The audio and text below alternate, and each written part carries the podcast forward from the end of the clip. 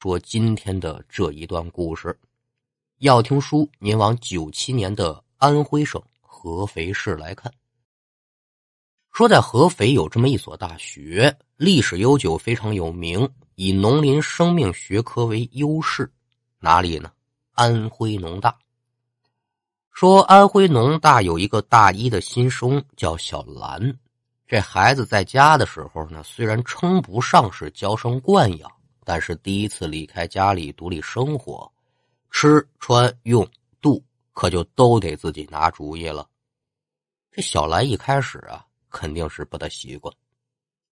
但是好在宿舍的舍友是多的，虽然没有一个能独当一面，但平日的生活当中，大家是有帮有助，各自发挥自己擅长的一面，凑在一块儿呢。这大学生活呀，总算是过得不错。那如何学习，如何生活，咱们是一概不表。单说小兰的宿舍一零七，这个一零七宿舍呢，加上自己是八个人。入学没多久，几个人自然是按年龄分大小排出了大姐、二姐，一直到八妹。那这种现象呢，宿舍里面很普遍，在这儿呢，我就不给您多说了。说这年五月份有这么一天。这天是个周末，宿舍老五过生日。宿舍的几个小姐妹呢，这么一商量，说要不咱给老五过个生日，晚上咱出去吃个饭，正好呢，凑这个机会啊，咱改善改善生活，那自然是好的了。小姐妹几个是有商有量，可就把这事儿定下来了。说不要麻烦，几个人呢，找了一个地方坐下就庆祝生辰。吃饱喝得，返回宿舍的时候，就是九点多钟了。各自聊了会儿天洗漱睡觉。按现在钟点说，一直睡到了得十一点钟左右吧。小兰就觉得自己这肚子不大舒服，怎么回事呢？这孩子小的时候饮食不大规律，导致这肠胃呢有很大的问题。加上今天好东西吃太多了，一时间也是消化不得。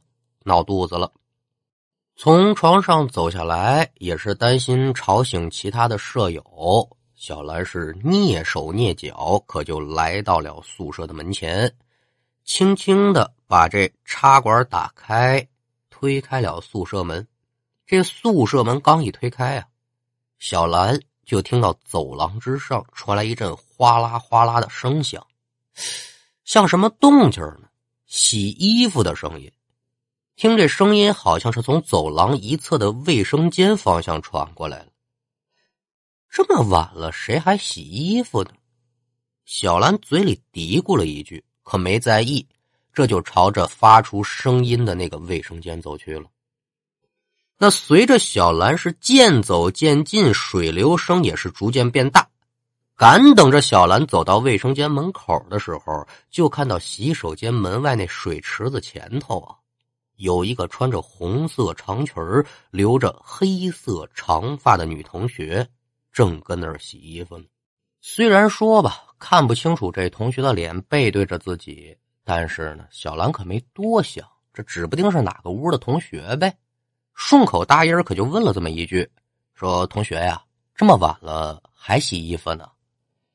小兰说完这句话之后呢，洗衣服这同学可就停下了手中的动作。没抬头，答应了一声：“嗯。”这声音拉的还挺长，之后就继续洗。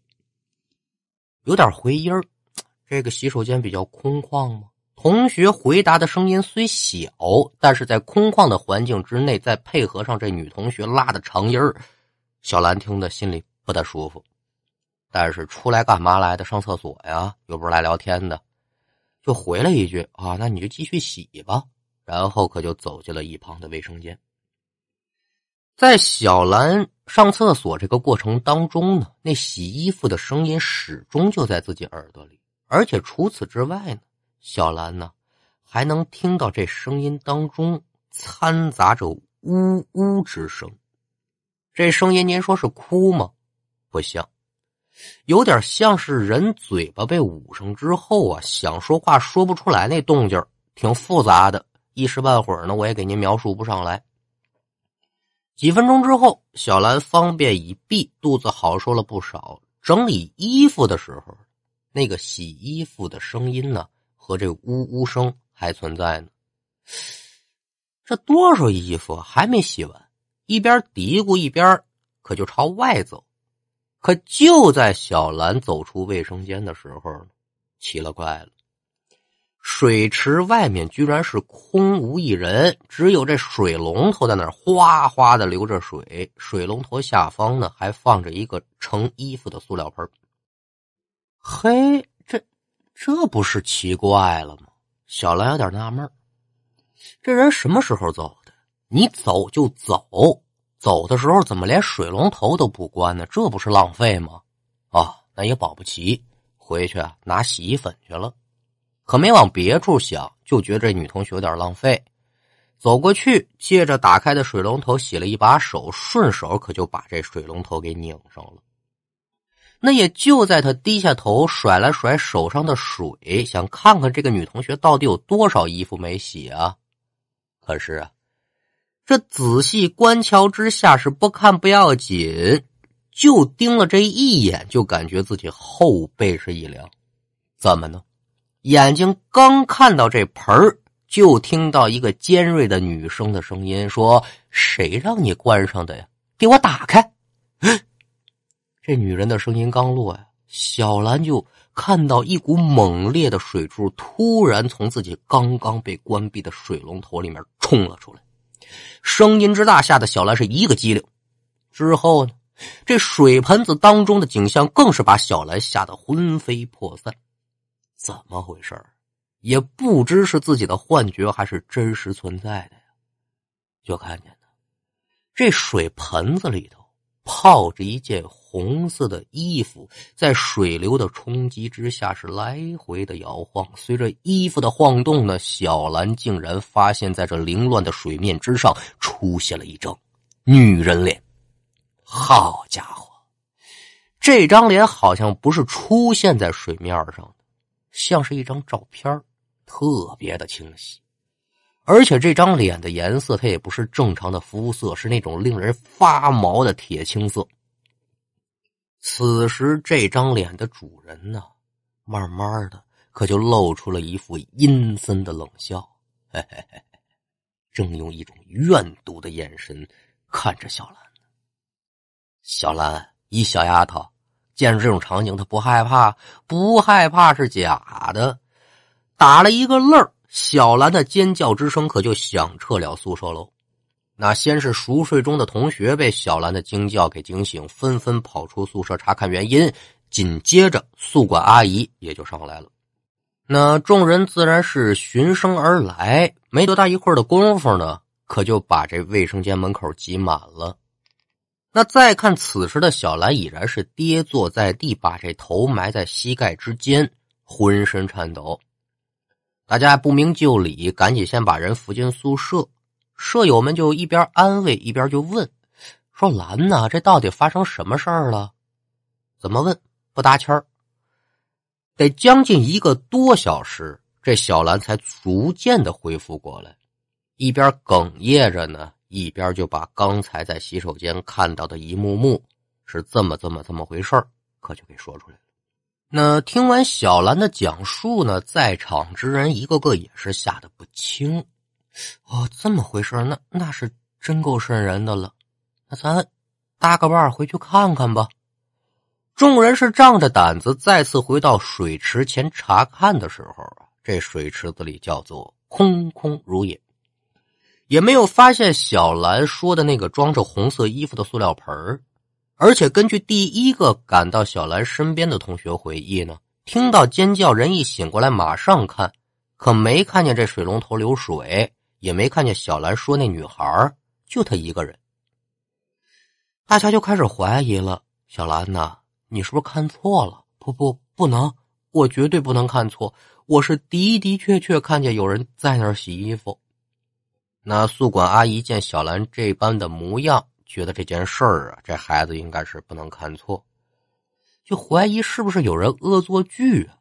这就立刻联系了学校的保卫处，调查了十一点到十二点之间，除了小兰之外，有没有人过去洗衣服，另外要调查呢有没有哪位同学有小兰嘴里说的那条红色长裙。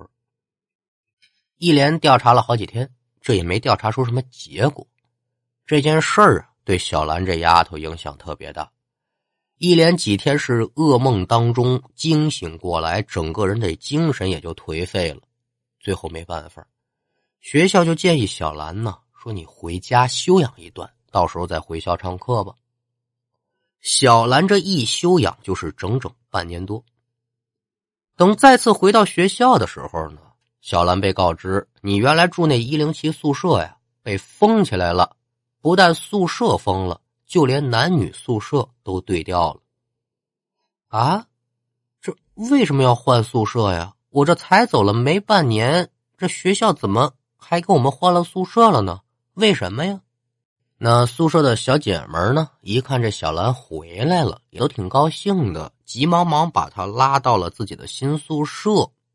一聊，小兰才知道，哦，感情这里面有事由，怎么回事呢？小兰休养没几天，刚到家，也就是这宿舍里又发生了一件事这事儿的动静闹得可不小，这才导致呢宿舍封闭，男女宿舍调换。这事儿得从谁身上说呢？还是宿舍老五的身上，就是钱文书过生日那个。这孩子吧，学习成绩一般，但是呢，现在正忙着呀，要给英语考级，说考四六级这个。本来学的就不好，现在上进的话怎么办呢？就得挑灯夜读。这天晚上，老五跟往常一样啊，宿舍人其他人都睡了，他呢弄一手电筒在这复习功课。按现在钟点说得是十二点钟左右，这老五也学累了，想着起身休息一下，倒杯水喝。可是，也就在老五抬起头准备起身之时，借着灯光。竟然就看到自己的对面，睡在上铺的老三的床上啊，漂浮着一个身着长裙的女人。此时，这个红裙子正在左右晃动，正死死的盯着自己呢。这结果就可想而知了。老五见此情形，自然是又一声尖叫，在宿舍当中响起。一零七宿舍闹鬼的事儿，这可就嚷嚷动了。那您就琢磨琢磨吧。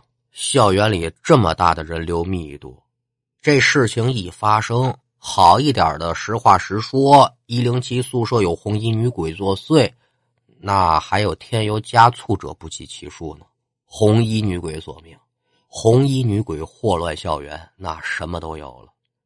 不过说呀，这红衣女鬼这事儿一出来，可就跟小兰那天晚上在洗手间看到那个。红色长裙洗衣服的女孩勾到一块儿了，他俩估计是一个人。那老五因为受了惊吓呢，也是休养了一段时间。再返回学校呢，老五就试着回忆那天晚上自己看到那个女人的容貌。说来说去呢，这本届的学生倒是没觉得说有多害怕啊，因为他们除了自己吓唬自己呢，没有多大的感觉。但是他们的学哥学姐呀，听到这个事儿之后，可流传出了一个发生在一零七宿舍的自杀事件。那这女鬼是谁呢？就是这起自杀事件的女主角。这案子呢，发生在九六年，一零七宿舍呢，同样是住了八个女生，其中有这么一个女生叫小雪儿啊。因为这男朋友呢是另寻新欢，就跟他提出来说：“咱俩不合适，咱俩分手吧。”但是这段感情当中呢，小雪这个人呢投入太多，一时之间也是无法接受这么残酷的现实。分手之后，整日是精神恍惚，天天在宿舍里啊对着窗户发呆。那五天之后的一个晚上，睡在小雪下铺的室友就被一阵响动。给吵醒了，睁眼仔细观瞧，就发现小雪正从床上下来。可是，这梯子下到一半的时候，他又停了。室友也没在意，睡得朦朦胧胧的，就继续扭身接着睡，一直睡到凌晨三点多钟。这名室友啊又醒了，准备起个夜。这一起来就发现呢，小雪直愣愣的站在自己床前看着自己呢，吓了一跳，这又内急。哎呦，那个雪儿啊，我知道你心里不好受，你等我一会儿，我上完厕所马上就回来。说完呢，这名室友是大跨步噔噔噔，可就奔着卫生间去了。那赶等这个室友再回来的时候呢，就发现小雪还是站在自己的床前，连姿势都没变。室友走上前去呢，就想劝劝他，说：“呀，赶紧睡觉吧，天涯何处无芳草呢？你吊死他这一棵树上干嘛呢？”想安慰安慰。可是呢，这室友刚走到小雪的身边，拿手这么轻轻一碰小雪的身子，就惊讶的发现。小雪的身子竟然在微微的晃动，那自然是非常的奇怪。